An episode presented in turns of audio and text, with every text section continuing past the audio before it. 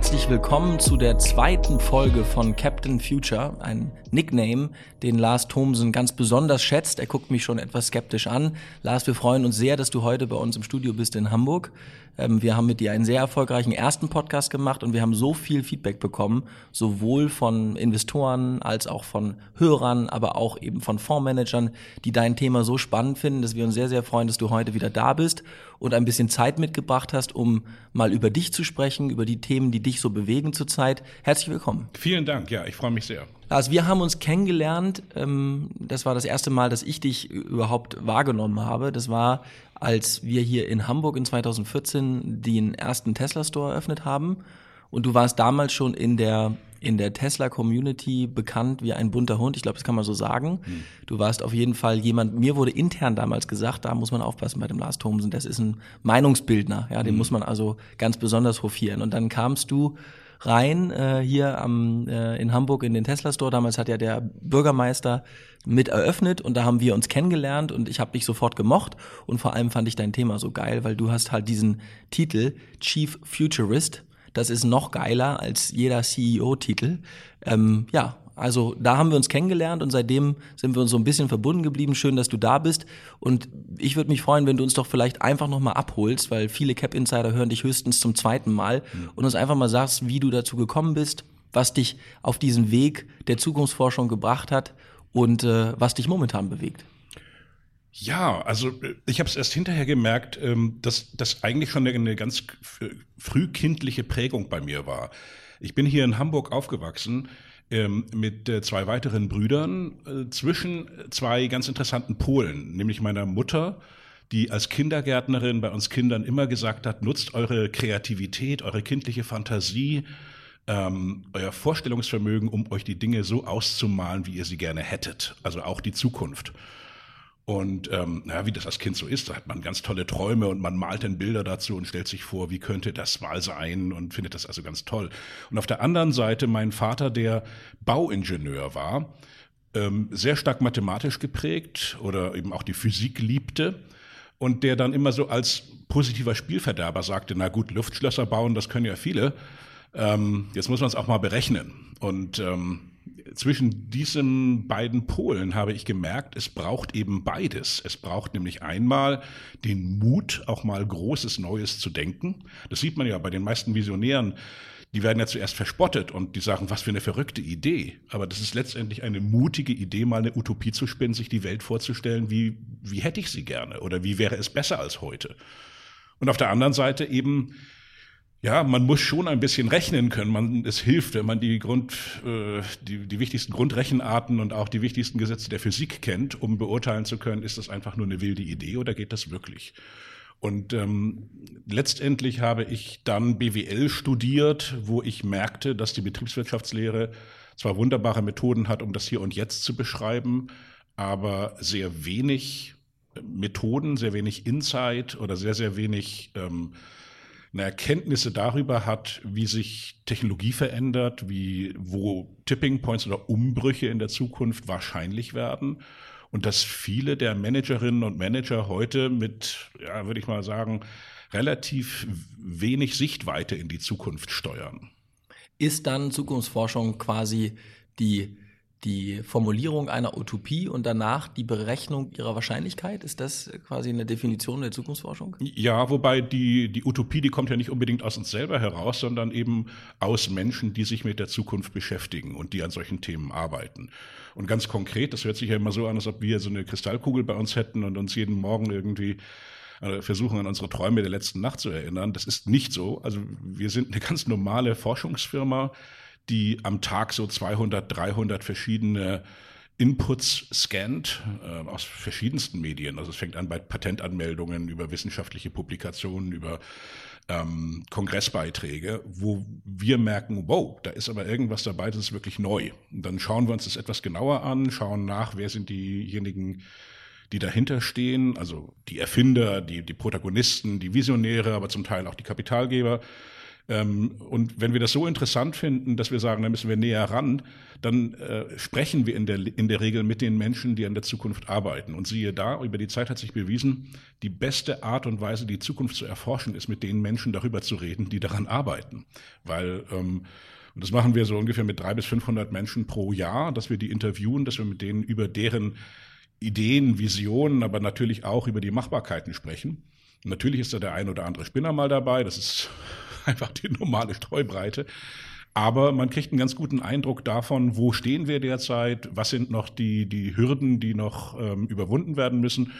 Ja, und wenn dann so eine Veränderung kommt, dann oftmals reden wir eben nicht von, von einer inkrementellen Verbesserung, dass wir sagen, wir machen es einfach ein bisschen besser als früher, sondern radikal anders. Und da muss man einfach, das ist dieser Tipping Point, von dem wir so oft sprechen. Also wann ist eine neue Technologie, eine, eine, ein neues Geschäftsmodell, eine neue Art und Weise, ein Problem zu lösen, günstiger mit einer neuen Idee machbar als mit dem, wie wir schon immer gemacht haben. Würdest du sagen, das hat sich jetzt verändert? Also würdest du sagen, dass wann hast du angefangen als Zukunftsforscher? Ja, eigentlich schon recht früh. Ich habe eben schon im Studium diesen Frust gespürt, dass ich dachte, äh, ich hatte mal diese wilde Vision, ich, ich würde gerne Manager werden und irgendwie eine Firma leiten. Und da dachte ich immer, dass ein verantwortlicher Manager oder eine Managerin eben die jede Nacht Angst hätte, einen Trend zu verpassen. Und ich dachte, ja, dann muss es doch irgendwie eine, eine Institution oder eine Möglichkeit geben, das zu verbessern. Und habe mit 22 meine erste Lars Thomsen Zukunftsforschungsfirma als Ein-Mann-Betrieb in Saarbrücken gestartet, ja.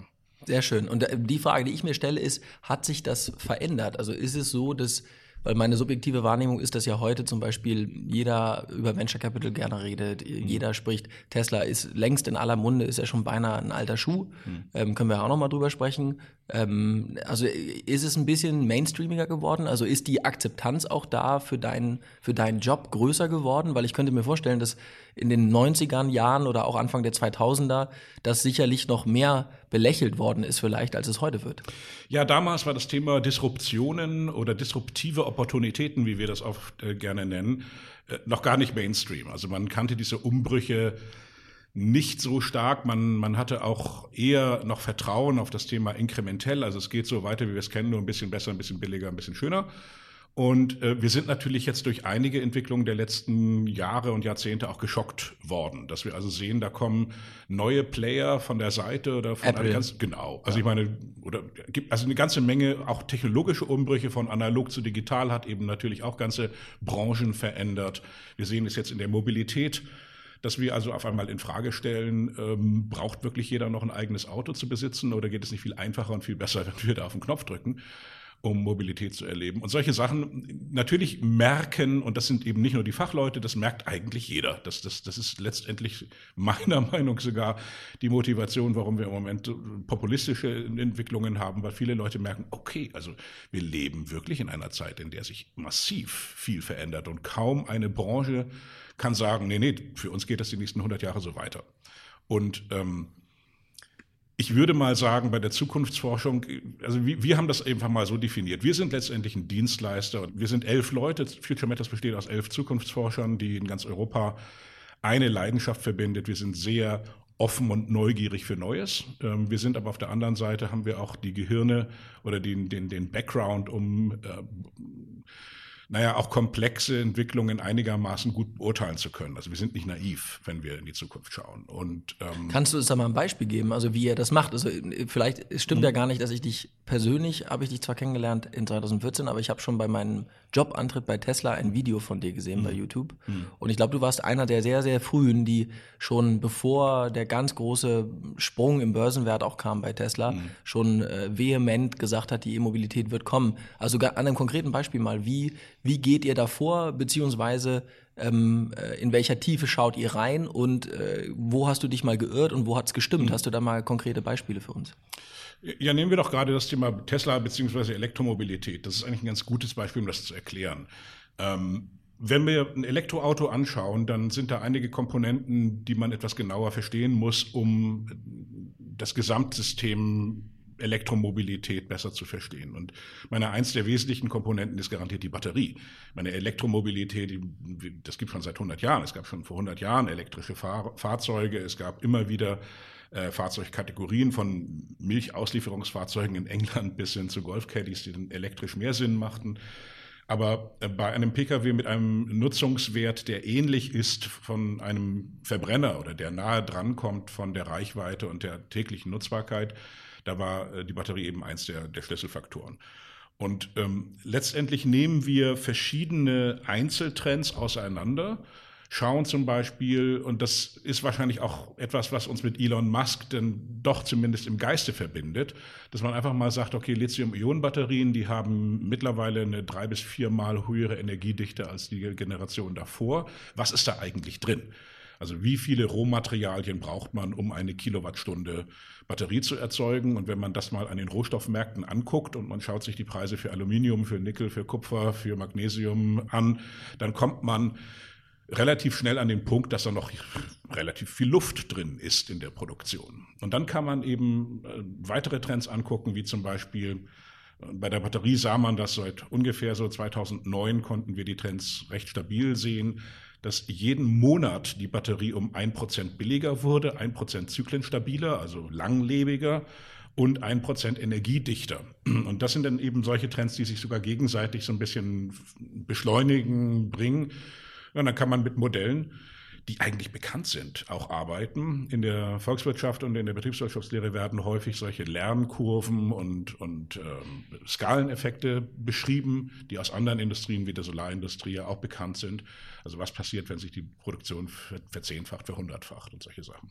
Und da kamen wir zu dem Schluss, dass also noch in den äh, Zehnerjahren, also irgendwann vor dem Jahr 2020, der Punkt erreicht werden wird, dieser Tipping Point, an dem eine neue Autofirma in der Lage ist, ein Elektrofahrzeug mit ungefähr gleichen Fahrleistungen zu einem Preis anzubieten, der dem Verbrenner entspricht. So, das kann man natürlich jetzt immer sagen, okay, wie vergleicht man jetzt Reichweiten miteinander, wie vergleicht man, oder nimmt man Beschleunigung als Maßstab oder Kofferraumvolumen. Aber ähm, Tesla war dort ähm, tatsächlich die Firma, die uns äh, am meisten gezeigt hat, das geht. Und die Logik äh, war so, ja, dass, dass wir eben sagten, wir müssen mal wirklich genauer reinschauen, weil viele, auch in der Autoindustrie, haben schon alleine die Frage abgeblockt. Also wenn wir mit der Frage kamen, wann wird ein Elektroauto günstiger herstellbar sein als ein Verbrenner, da haben uns die Leute angeguckt, haben gesagt, sag mal, was ist mit euch los? Also alleine die Frage wurde nicht zugelassen. Letztendlich ist an so ein Elektroauto ja eigentlich viel weniger dran als an einem Wagen mit Verbrennungsmotor und einer Euro 6 Abgasnorm. Ja. Und das war, also ich, vielleicht um das mal zu erklären, also die, der erste Kontakt mit Tesla war ganz lustig. Ich war auf einer Research-Reise im Silicon Valley mit meinem Freund Olaf. Wir waren gerade in San Francisco gelandet, hatten uns einen Mietwagen genommen und wir hatten ein Hotel gebucht äh, in Half Moon Bay. Da muss man also von San Francisco einmal über diese Hügelkette fahren an die Pazifikküste. Und wir standen unten an der Kreuzung, da gibt es so eine T-Kreuzung, da kann man entweder rauf nach Pazifika oder eben runter Richtung Süden. Und wir wussten nicht genau, in welche Richtung wir fahren. Und vor uns stand einer der ersten Prototypen von Tesla, also dieser Road, Tesla Roadster, ähm, was müsste so 2006, entweder 2006 oder 2007 gewesen sein. Und Olaf saß auf dem Beifahrersitz und studierte die Karte und hat versucht herauszufinden, ob wir nun rechts oder links müssen. Und ich sage noch zu ihm, du, ich glaube, vor uns steht einer von diesen elektrischen Sportwagen, diese Lotus Elise, die, die hier in Kalifornien umbaut in elektrische Autos. Und er brauchte noch eine Sekunde länger, um zu sagen, okay, also dann, nee, wir fahren links. Und er guckt hoch und sagt, wo? Und ich sage, Du wirst es nicht glauben, der stand eben direkt vor uns. Der Wagen da hinten, 200 Meter entfernt von uns, wo wir nur noch die Rücklichter sahen, der, der stand eben, als ich dich gefragt habe, vor einer Sekunde stand der direkt vor uns. Und er sagte, nee. Und an dem Punkt wusste ich, wir müssen Elon Musk besuchen, wir müssen, wir müssen rausfinden, was ist das, wir müssen irgendwie mal so einen Prototypen fahren. Und das ist eben auch das Schöne an der Zukunftsforschung. Also man hat dann auch die Legitimation, so dieser Neugier nachzugehen. Das ist, glaube ich, du hast die Lizenz zur Neugier. Das ist auf jeden Fall spannend. Ja. genau. Ich habe ja auch damals, als ich das äh, erste Mal im Valley war bei Tesla, das war in 2013, da war der schon relativ, da konnte das Model S schon sehen. Man konnte sehen, also in der Stadt, in San Francisco, auch man konnte die Supercharger schon sehen. Ich hatte aber noch nichts davon gehört in Deutschland. Also mhm. natürlich so irgendwie so ein entferntes Rauschen von diesem verrückten Milliardär und PayPal, aber das war bei mir ähnlich. Ich hatte, war ja auch in, in Lohn und Brot bei einer Firma, die mir sehr am Herzen lag ähm, oder immer noch liegt. Und trotzdem so dieser Moment, Das war bei mir genau dasselbe. Wir haben ja auch versucht zu, vermark zu vermarkten dann den Tesla-Moment, den du ja gut kennst. Ähm, dieser erste Moment im Model S selber zu sitzen und die Beschleunigung zu machen. Mhm. Und alleine in 2013, wo es niemand kannte, wir hatten die ersten hier in 2013, wir sind damit nach Sylt gefahren. Wir konnten den Leuten erzählen, dass das ein Forschungsprojekt der NASA ist. Ne? Also alleine der Bildschirm in der Mitte, hm. ja, ähm, und dass es kein Fahrgeräusch gibt. Und das war so anders, das war so, obwohl es banal ist, ne? aber diese paar kleinen Änderungen, für, für jemanden wie mich, der Vertrieb gerne mag, war es natürlich der Himmel auf Erden. Aber ich kann das sehr gut nachvollziehen. Also zu sehen, man fährt über diese achtspurige Autobahn und man sieht ein Model S auf der Fastlane, die ja, ja in Kalifornien reserviert ist, für, auch für E-Autos, also mit reserviert ist. Und dann sieht man die auf den, diesen, kennst du diesen ersten Supercharger mit diesem riesigen, ja, nicht, wie man, ja, ja, ja, wie man so, genau. mit dem Fallos da, ja. Mhm. Und man fährt da ran und man sieht, es geht und es ist da. Mhm. Und in Deutschland weiß davon keiner was. Also ja. das war schon spannend. Und dann kommt man zurück nach Deutschland und fängt an, darüber zu sprechen und merkt halt, im Showroom in München sind irgendwelche BMWler und machen sich darüber lustig. Mhm. Das hätte ja auch nicht klappen können. Aber du hast ja eine Beziehung auch mit Elon und mit Tesla, die noch tiefer geht. Ich weiß nicht, ob man äh, drüber sprechen kann, aber du hast ja auch ein paar High-Ranking-Managers mhm. vermittelt an, an, mhm. an Tesla. Was verbindet dich sonst noch mit Tesla? Also wie hast du sie begleitet seitdem? Also wir sind begeistert von Menschen, die mit ähm, großen Ideen und vor allem ähm, auf der einen Seite visionärer Kraft und auf der anderen Seite eben sehr viel technischem Sachverstand Dinge lösen. Das, ich muss dazu sagen, wir, wir haben bei, bei Future Matters die elf Zukunftsforscher, ungefähr die Hälfte davon hat einen Background aus der Automobilindustrie. Wir, bei uns ist zum Beispiel der ehemalige Leiter der, der äh, oder ein hochrangiger Entwicklungsleiter von Porsche ähm, im, im, Team. Wir haben jemanden, der für die VW-Forschung gearbeitet hat. Und ähm, das sind alles Leute, die Autoenthusiasten sind und wir fahren praktisch alle Teslas. Also das ist nicht, weil nur irgendwie ein Fanboy dabei ist, sondern weil äh, jeder, egal aus welcher Ecke er kommt, sagt, das ist ein, eine Revolution und es ist letztendlich ein Fahrzeug, wo man sagt, also als Zukunftsforscher kommt man nicht dran vorbei. Und das hat nichts mit Show-off oder mit einem Prestigeobjekt oder irgendwie etwas zu tun, sondern aus einer tiefen Überzeugung, dass das die Zukunft ist. Ähm, mit Tesla, ähm, was, was ich verbinde, und vielleicht ist das eine ganz gute Beschreibung, auch wenn wir jetzt mal gucken, ähm, was haben sie ausgelöst, also nach dem ersten Besuch bei, bei Elon, äh, das war 2007 ungefähr, schon gewusst, okay, da, da kommt was. Der Roadster war sehr interessant. Ich hatte dann zwei Model S vorbestellt, sehr früh aus der, aus der Signature-Serie, also von den ersten 1000, die gebaut wurden. Habe ähm, die auch nach Europa rübergeholt und ich glaube, mittlerweile darf ich es auch sagen, ich habe einen davon den recht gut verkaufen können an einen deutschen Sportwagenhersteller. Ähm, der vorher gesagt hat, die gehen garantiert pleite, wir brauchen da gar nicht raufzugucken. Und ähm, als sie dann tatsächlich 2013 Traction bekamen, sagten, wir brauchen ein Referenzfahrzeug. Ähm, interessanterweise, und das ist der Wahnsinn eigentlich, ähm, ich hätte eigentlich gedacht, dass man in der Industrie früher begreift, wie viele Innovationen da drin sind. Und das kann man eigentlich nur machen, wenn man das Fahrzeug als gesamtes Konzept versteht. Also nicht nur die Spaltmaße mit einem anderen Wagen vergleicht oder die Beschleunigung oder das Kofferraumvolumen oder, oder die Ladegeschwindigkeit, sondern ähm, versteht, wie das Fahrzeug oder wie, wie dieses Konzept sich im Alltag für den Besitzer entfaltet, inklusive solcher Begeisterungselemente, dass man morgens ins Auto kommt und auf einmal ist eine neue Software drauf und das kann drei, vier, fünf neue Funktionen, die es vorher nicht konnte, obwohl das Auto schon ein paar Jahre alt ist. Ähm, und das wurde in vielen ähm, europäischen Firmen wirklich versäumt, wie ich finde. Also das Auto wurde vielleicht mal um den Parkplatz gefahren und vielleicht auch einmal auf die Autobahn, nächste Ausfahrt wieder raus und zurück.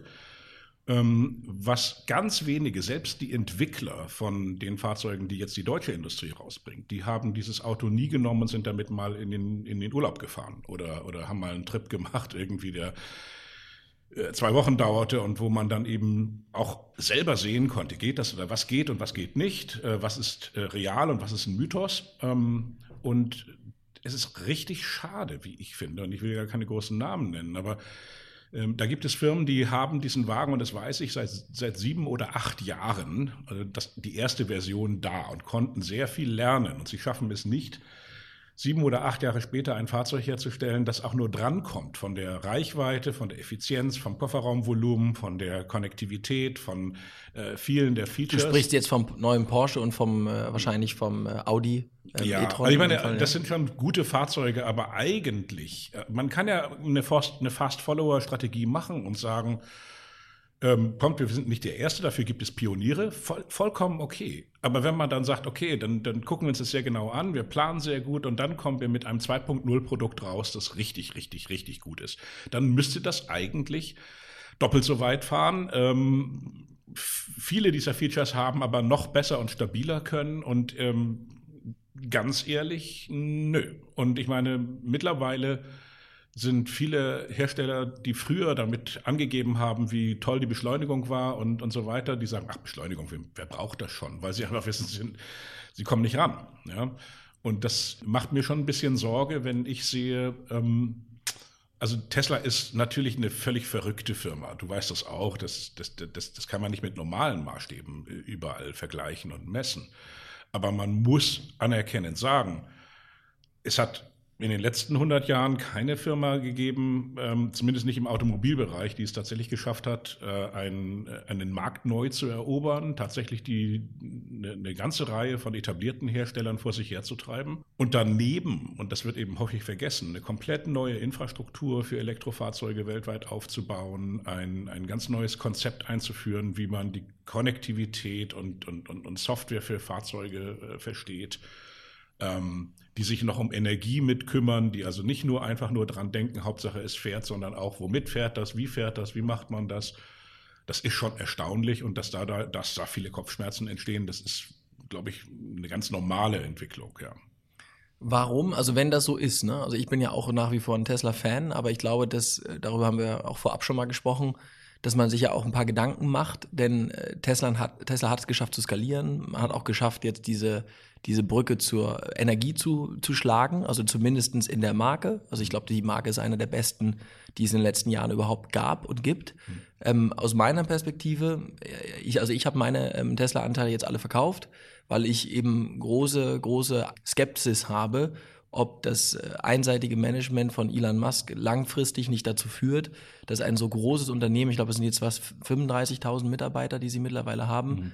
die Energiesparte wächst wie bescheuert. Ich habe ja selber mhm. dann auch mit Sonnen im unmittelbaren Wettbewerb gestanden zu Tesla im, äh, im Bereich der Energiespeicher und der Solarenergie. Äh, muss da ehrlicherweise sagen, dass das, was du beschreibst, ähm, für das Auto, für die Energiebranche gar nicht galt. Mhm. Das heißt, die Produkte von Tesla waren wirklich schlecht das hat äh, mich ähm, tatsächlich so überrascht und auch dauerhaft schlecht. Die haben es auch nicht hingekriegt, in einer, in einer 2.0er-Version der Powerwall oder auch im Solarbereich mit ihrem, mit ihrem Dachziegelkonzept ähm, auch zu liefern und, und zu zeigen, das, was sie ja so stark macht und so einzigartig macht auf der Automobilseite, haben sie aus meiner Sicht im Energiebereich nicht geschafft. Und natürlich hört man aus dem Unternehmen immer wieder, einfach, dass das Micromanagement von Elon kein Ende nimmt.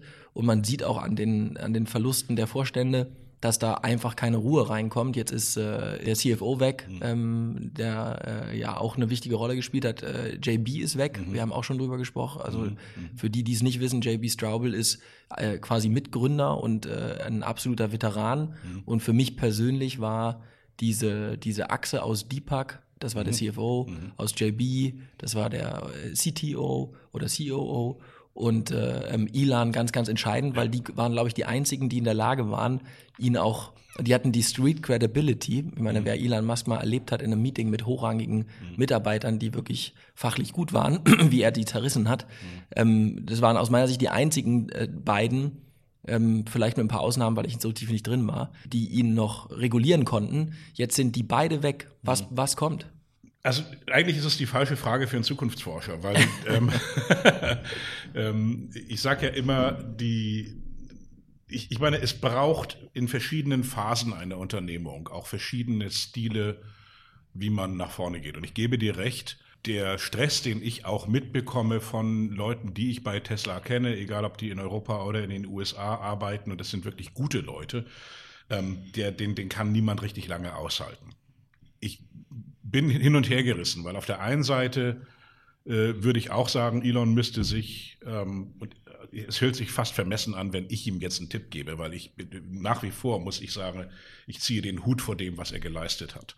Ähm, aber ein bisschen mehr Oversight oder sich in eine andere Position hineinzubringen, wäre jetzt das Richtige. Tesla hat etwas erreicht. Sie sitzen auf einem Sockel, der meiner Meinung nach sehr, sehr ähm, fundiert ist, der, also alleine das, was sie an, an, an Infrastruktur haben, Sie haben jetzt Produkte, die sind aus den Kinderkrankheiten raus, ob das nun in, in, im Model S, im Model X, äh, X oder auch im, im Model 3 ist. Und es wäre einfach gut, jetzt eine gewisse Ruhe reinzubringen. Nicht jedes Quartal wieder diese, diese Quartalsabschluss-Chaos-Geschichten wieder zu haben. Den Service jetzt einigermaßen wieder ähm, auf eine normale Idee zu kommen. Und aber auch hier, was erstaunlich ist, die Grundideen, die waren extrem toll. Also das hat mich ja auch fasziniert, dass sie sagten, äh, wir möchten äh, einen Wagen haben, wo man den Service über die App buchen kann, wo, wo, wo ein Service Ranger zur Not äh, rauskommt und du merkst gar nichts davon, dass dein Wagen vor der, in der Einfahrt stand und jetzt gerade mal repariert wurde. Das sind alles Ideen, die sind groß, die und, und wahrscheinlich ist Elon eben jemand, und er hat es auch ein paar Mal gesagt, er muss seine Ideen immer viel zu short terminieren, also viel zu kurzfristig einfordern, weil sonst würden sie nie anfangen. Und das bringt natürlich auch diesen Frust intern, aber eben auch, was wir in der Presse lesen, dass ihm natürlich immer wieder vorgeworfen wird, er kündigt an und er liefert nie was. Nun, wenn das so wäre, dann wären sie schon lange nicht mehr da. Er liefert dann aber, ein bisschen weiter. Aber das ist nicht der, also zumindest nicht der Punkt, den ich meinen würde, mhm. sondern weil ich dieses Konzept zu sagen, genau was du gesagt hast, ich muss ich möchte nach den Sternen greifen, deswegen, oder ich muss nach den Sternen greifen, um der Schnellste zu sein, der den Apfel pflückt. Ja, also nach dem Motto, ich muss, mhm. ich muss mein Ziel so stark übersteuern, dass das eine Methodik ist, um in diesem, weil das ist ja so, genau wie du sagst, der Service ist einzigartig, die Handelsstruktur, also der Direktvertrieb ohne Händler ist einzigartig. Ähm, es ist ja auch so, dass es keinerlei Supply Chain gibt, außer die von Tesla. Ja. Es ist ja nicht so, dass man einfach mal zu einem Großhändler oder ATU fahren kann, mhm. sondern es gibt einfach viele Bestandteile, die kann, muss Tesla selber shippen. Mhm. Das heißt, es ist ja auch berechtigt, dass es da einfach eine unglaubliche Leistung auch erbracht wird auf allen Ebenen. Aber der Punkt, den ich meine, ist gar nicht, ich, ich persönlich habe ähm, von, von Tesla mitgenommen als gutes äh, Vehikel, dieses nach den Sternen greifen, auch kurzfristig extrem ambitionierte Positionierung einzunehmen. Also wir haben bei Sonnen ja gesagt, wir stellen um von einem Batteriespeicherunternehmen auf einen Service Provider, der das Stromsharing betreibt. Das war am Anfang auch mehr Sein als Schein, ja, mhm. nee, umgekehrt mehr Schein als Sein, ja. Mhm. Ähm, und das, da bin ich ein Fan von. Aber das, was ich, das, was ich vermisse, ist sein, dass er das Verständnis dafür, wie wichtig so ein Kernteam ist, was ein Korsett bauen kann, was ihn auch sag ich mal, absorbiert, seinen Fundamentalismus mhm. zwar benutzt, mhm. aber auf der anderen Seite auch operativ äh, absorbiert. Und das finde ich immer noch, dass das, dass das fehlt. Also die, die Didaktik auch nach außen so PR zu machen, fein, Haken dran. Die Didaktik auch so viel Stress aufzubauen, auch Haken dran. Aber ich glaube, wenn, wenn du, wenn du die besten Leute irgendwann nicht mehr bekommst, ja. und ich würde so weit gehen, ja. dass richtig, richtig gute Leute mittlerweile Nein sagen mhm. zu Tesla, mhm. weil sie halt eine Familie haben und sagen, okay, ich möchte irgendwie mhm. auch wissen, ich muss ja nur wissen, was muss ich denn mitbringen, damit ich da eine Karriere machen kann. Und mir, und wenn das keiner einem definieren kann, mhm. dann glaube ich, wird Tesla ja. das Problem bekommen, dass irgendwann Leute, gute Leute sagen, nein, ich will nicht. Ja, das ist auch so. Und, und das ist genau der, der Tipping Point oder der, der kritische Punkt, an dem Tesla im Moment steht.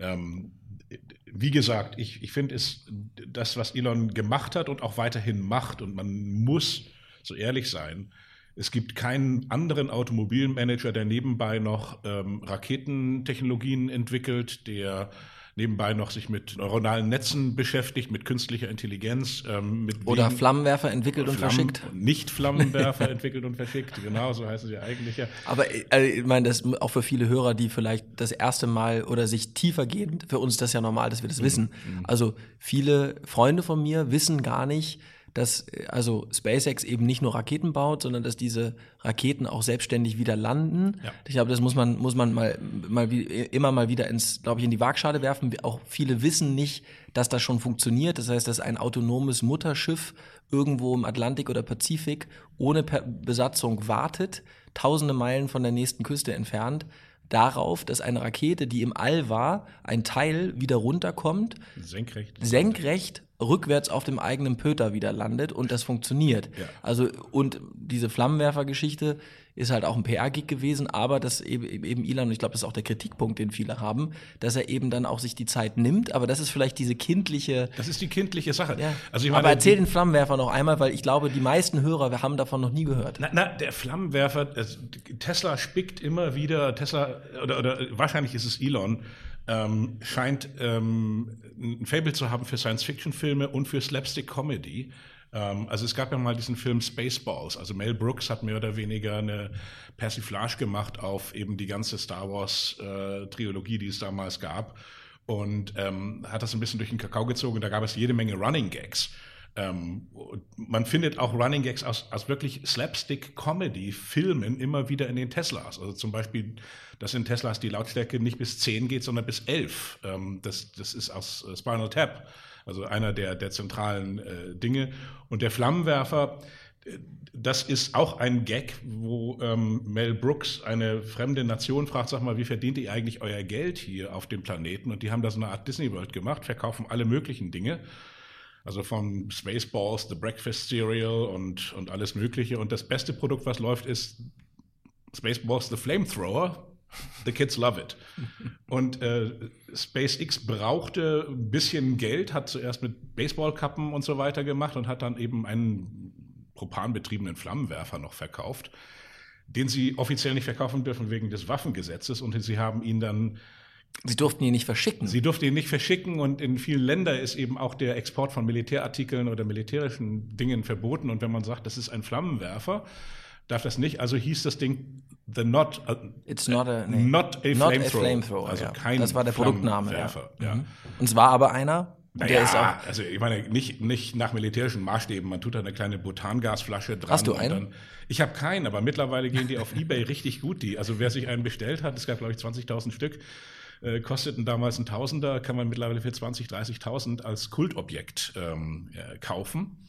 Ähm, gab auch noch ein paar andere lustige Sachen. Also in der Schweiz äh, hat, ist, ist jemand äh, tatsächlich verklagt worden vom nicht nur vom Zoll, sondern weil er jetzt ähm, das gekauft hat und man hat ihm nach den Importgesetzen vorgeworfen, Militärtechnik äh, zu importieren, was dann auch lustige Possen in, in, im, im Gericht äh, hervorgerufen hat.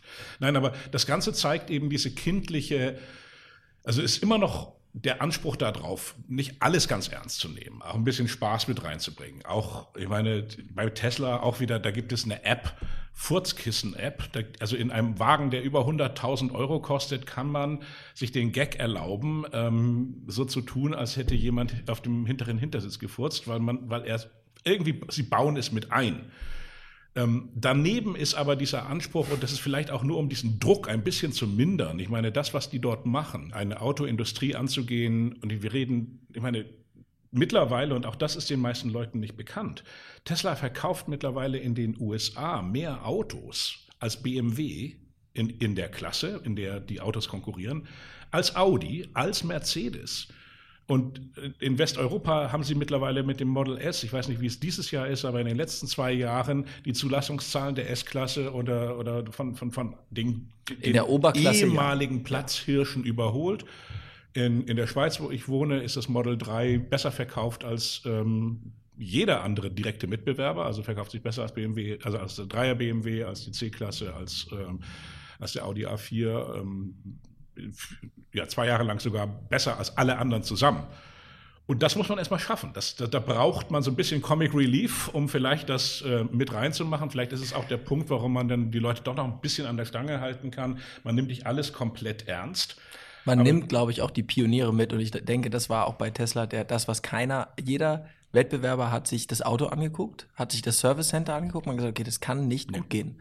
Und der Witz ist, die Kunden von Tesla haben es mitgetragen und ich glaube, dass die Strategie auch so aufgegangen ist, weil man eben, ich meine, seien wir auch mal ehrlich, ja, also die Service-Situation, die es gab, mhm. teilweise mit Ex-Formel-1-Fahrern, wirklich mhm. bekannten Celebrities, auch in Deutschland, in Europa, die so ein Auto hatten, aber keiner von denen ist jemals an die Presse rausgegangen und hat sich darüber beschwert über Tesla, weil alle diesen Spirit, der wir sind Teil einer mhm. Disruption mitgenommen haben. Ja, also jeder Tesla-Fahrer war am Ende Aktionär beinahe ja. gefühlt, gerade in 2013, 14, als die Aktie auch mhm. extrem abgegangen ist. Also auch das ist natürlich ohne PR und ohne Marketingbudget mhm. das so hinzubekommen und das in einer sehr vocal, sehr, sehr, sehr lauten ähm, pionierigen Gruppe. Das ist also das ist das, was ich im Marketing mitgenommen habe, was ja, einfach genau. Aber das ist im. Grunde genommen vielleicht auch wieder ein Trend oder ein Tipping Point insgesamt für das Marketing oder für die Art und Weise vom Vertrieb, die ähm,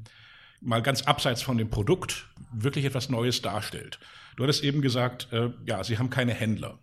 Ich glaube, einer der Gründe war, Erstens, weil man in der Vergangenheit gesehen hat, dass Händler sehr große Schwierigkeiten haben, ein Elektroauto zu verkaufen, weil sie weniger Service dran verdienen, weil sie noch keine Erfahrung haben. Und wenn ein Kunde auch nur den Hauch eines Zweifels hat, ob er ein Elektroauto haben möchte, sie ihm sagen, dann nimm lieber den Diesel. Äh, auf der anderen Seite hat Tesla eben auch diese Händlerprovision, diese 15 Prozent oder was auch immer eine, das, das kostet, über, über, über einen Dritthändler zu brauchen. Die brauchten sie, um den Wagen überhaupt irgendwie ähm, in einem Price Range rauszubekommen. Das Wahnsinnige ist aber, und das sagt, kann dir jeder Tesla-Fahrer beschreiben, du bist einer Familie beigetreten. Also mit dem Kauf eines Teslas. Ähm, und ich würde das wirklich nicht als Statussymbol bezeichnen, weil, also, ich meine, ein Statussymbol, da gibt es ich glaube, es ging nicht darum zu zeigen, guck mal, wie viel Geld ich habe. Ähm, ich kann mir das teuerste Auto kaufen, sondern ich, ich, es war eher, ich habe verstanden. Also eine, eine Message, dass Aber dass sagt, du das so sagst, finde ich das beste Marketing überhaupt, weil es so authentisch rüberkommt. Ich würde sagen, ist, ich habe ja ganz viel verkauft. Ja, aber, aber darf ich dazu sagen, ja, sag ich habe die, der, der, der, äh, der Spruch war immer, ich meine, viele Leute reden über den Klimawandel und sagen, oh, man müsste was tun und die Politik und alles und das ist alles so schlimm. Und ich habe immer gesagt, du kannst entweder Teil der Lösung sein oder Teil des Problems oder andersrum. Du kannst Teil des Problems sein oder Teil der Lösung. Und ich meine, wenn man sich mit Energie beschäftigt, man sieht, wir haben jedes Jahr steigende Anteile von regenerativer Energieerzeugung. Das heißt also, wir machen, mit, machen mehr mit Wind, mit mehr mit Sonne und so weiter. Und wir müssen irgendwie sehen, wie kriegen wir die Energie auch in die Mobilität rein. Also man muss, wenn man größer denkt, tatsächlich auch durch seinen Kaufentscheid ähm, sagen, ich kann nicht immer nur sagen, ich gehöre ja nicht dazu, sondern ich muss irgendetwas machen. Und darum hat ein Tesla-Kauf auch irgendwie eine Message. Das Zweite ist, und das habe ich gemerkt, also Tesla hat dann eben sein eigenes Supercharging-Netzwerk gebaut. Und viele haben gesagt, oh, so viel Geld. Und das ist auch einer der Gründe, warum Tesla nicht in den schwarzen Zahlen ist, sondern eben, ja, man, man baut nicht einfach 14.000 Supercharger äh, auf der Welt äh, aus der Portokasse, sondern muss halt ein bisschen Geld in die Hand nehmen. Für die Fahrer ist das sogar ein Benefit, weil ich ähm, habe unglaublich viele Leute kennengelernt an den Superchargern, weil man da hinkommt wo man dann einfach 10, 20 Minuten Zeit hat, sich zu unterhalten. Man tauscht die Karten aus und ich würde sagen, hm, ich habe weit über den Wert eines Autos hinaus Business-Kontakte an den Superchargern bekommen, die den Wagen eigentlich schon wieder bezahlt haben. Und weil es ein Netzwerk ist, ne? Weil es ein weil Netzwerk es ein, ist. Weil es ein Netzwerk ist und wir haben auch irgendwann angefangen, genau das zu begreifen nämlich dass wir tatsächlich auch an den Superchargern verkauft haben. Ich erinnere noch einen, äh, einen glaube ich, den kann ich nennen, Philipp Hempel, der hat, der ist immer noch bei Tesla, ein sehr cooler, fähiger Typ. Weiß nicht, ob du ihn kennst, der ist, glaube ich, in Frankfurt mittlerweile Niederlassungsleiter. Gesehen, ja, genau. ja, mhm. und Philipp hat, Philipp haben wir rausgeschickt an die, ich glaube, es war die A1 und da war irgendwie Charlie's Diner oder irgendwie so hieß das. Und da drin saß er mit einem Pop-up also wie heißen die, diese Rollout, die Roll-Ups, ne, mhm. mit Tesla drauf und er hatte seinen Laptop, also saß also die ganze Zeit in diesem Diner, weil die Eigentümerin Tesla total cool fand, hat sie ihm das zugestanden. Er war ein sogenanntes Asset Light, also die, die im Vertrieb draußen waren mhm. und stand eben nur an der Tankstelle neben dem Supercharger und er hat auch zwei Dinge gemacht. Er hat Porsche-Fahrer angesprochen, hat gesagt, deine Beschleunigung ist zu schlecht, mhm. wenn die getankt haben und er hat sich mit den Leuten unterhalten, die da geladen haben und er war über Monate hinweg einer der besten Vertriebler überhaupt, weil eben genau dort, wo, und das ist ja, da kommen wir jetzt wieder zu den magischen Dingen zurück. Ilans Konzept ist ja zu sagen, ich investiere keinen Euro in, in, in Werbung, mhm. sondern jeden Euro in das Produkt, mhm. weil dann werden diejenigen, die das Produkt haben, für mich Vertrieb machen. Und das haben wir ja auch gemerkt. Also wir haben es im Vertrieb gemerkt, wir haben im 2013, als wenig Autos draußen waren, das war unglaublich hart. Also wir haben wirklich schlechte Zahlen gemacht. Wir haben uns den Kopf zerbrochen, wie wir das hinbekommen. In dem Moment, wo als die ersten Flotten draußen waren, fing es auf einmal an, weil auf einmal Hunderte, irgendwann Tausende von Model S-Fahrern den Job auch für uns genau. gemacht haben. Ne? Und also ich glaube, ist, du ja kennst die Zahl wahrscheinlich besser, aber ich habe irgendwann mal gehört, dass ein neuer Tesla drei weitere Sales äh, generiert. Äh, einfach weil die Leute sagen, komm, jetzt habe ich einen, dann zeigt mir das seinen Nachbarn, seinen Verwandten, seinen äh, Firmenkollegen. Und jeder, der den mal gefahren hat, ich meine, es ist enorm, wie, das sollte man bei der ganzen Diskussion, und die kommt mir eigentlich immer zu kurz, also in der deutschen Presse, wie auch in der Diskussion mit unseren Kunden, die aus der Automobilwirtschaft kommen, da wird dann über lauter solche sekundären Geschichten, wie der Aktienkurs, wie Elons Management-Style, wie vielleicht irgendwelche, ja, ähm, Spaltmaße oder sowas, das kann man diskutieren.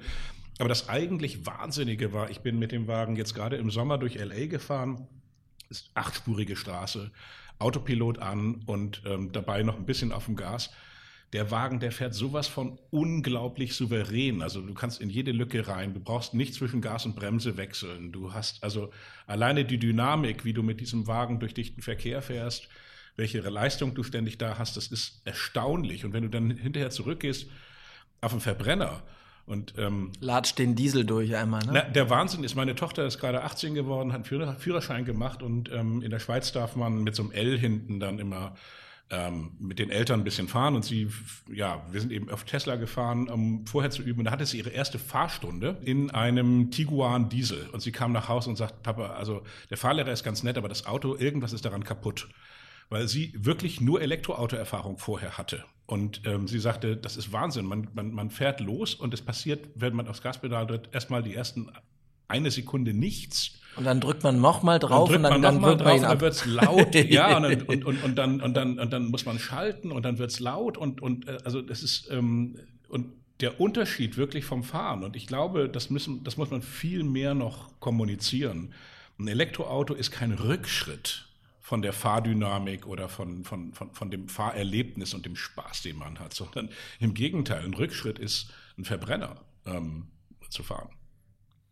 Jetzt hast du wieder Werbung gemacht für Tesla. Du kannst nicht aus deiner Haut. Aber ähm, das ist doch, äh, also ich finde. Nein, es, ich, ich glaube, Tesla ist ein ganz gutes Beispiel, weil wir reden über Zukunftsforschung. Und ähm, ich bin wirklich der Meinung, man gewinnt die Zukunft durch ähm, Mut, durch Neugier, durch die äh, Fähigkeit, tatsächlich ähm, einige den Status quo in Frage zu stellen. Und wir können so viel jammern, wie wir wollen in Deutschland. Dass, ähm, und ich meine, ich war jetzt gerade auf der IAA äh, und die deutschen Manager haben in ihren, Vort, in, in, in ihren Vorträgen, also auch an den Pressetagen, wo es ja eigentlich darum geht, dass sie sagen, komm, wir sind die Tollsten und wir machen, hier ist die Zukunft. Die Hälfte der Manager hat ihre Zeit dafür verwendet, zu jammern. Nicht zu zeigen, wie sie jetzt mit den Problemen umgehen, welche Lösungen sie wirklich bringen, sondern ähm, hm, zu hoffen, dass man irgendwann wieder den Status erreicht, den sie irgendwann mal hatten. Und das ist ganz wichtig, dass wir lernen, dass, äh, ich meine, die Welt verändert sich. Wir haben immer mehr Wissen. Wir haben immer mehr nachher auch künstliche Intelligenz und die Möglichkeit, uns mit sehr schnell mit schlauen Leuten zu verbinden und die Innovation schneller zu machen. Wir müssen diesen Spirit und nochmal, ich glaube nicht, dass alles, was Elon macht, richtig und gut ist. Aber im Kern ist es ein Erfolgsrezept, äh, das wir auf viele Dinge auch übertragen könnten. Und es zeigt nochmal, wie die Zeiten sich extrem schnell ändern, ne? weil in 2013 verlacht, in 2014 so die ersten, das erste Mal, dass die Leute gucken, oh, da passiert irgendwas. In 2015, 16 dann der Dieselskandal. Ähm, und jetzt sind wir im Jahr 2019 und die Welt hat sich komplett verändert. Ne? Also wenn man jetzt, ich habe mich noch in Leipzig oder in Berlin im Hotel eingeschrieben und da haben die Leute in der Regel gesagt, ach, sie sind bei Tesa.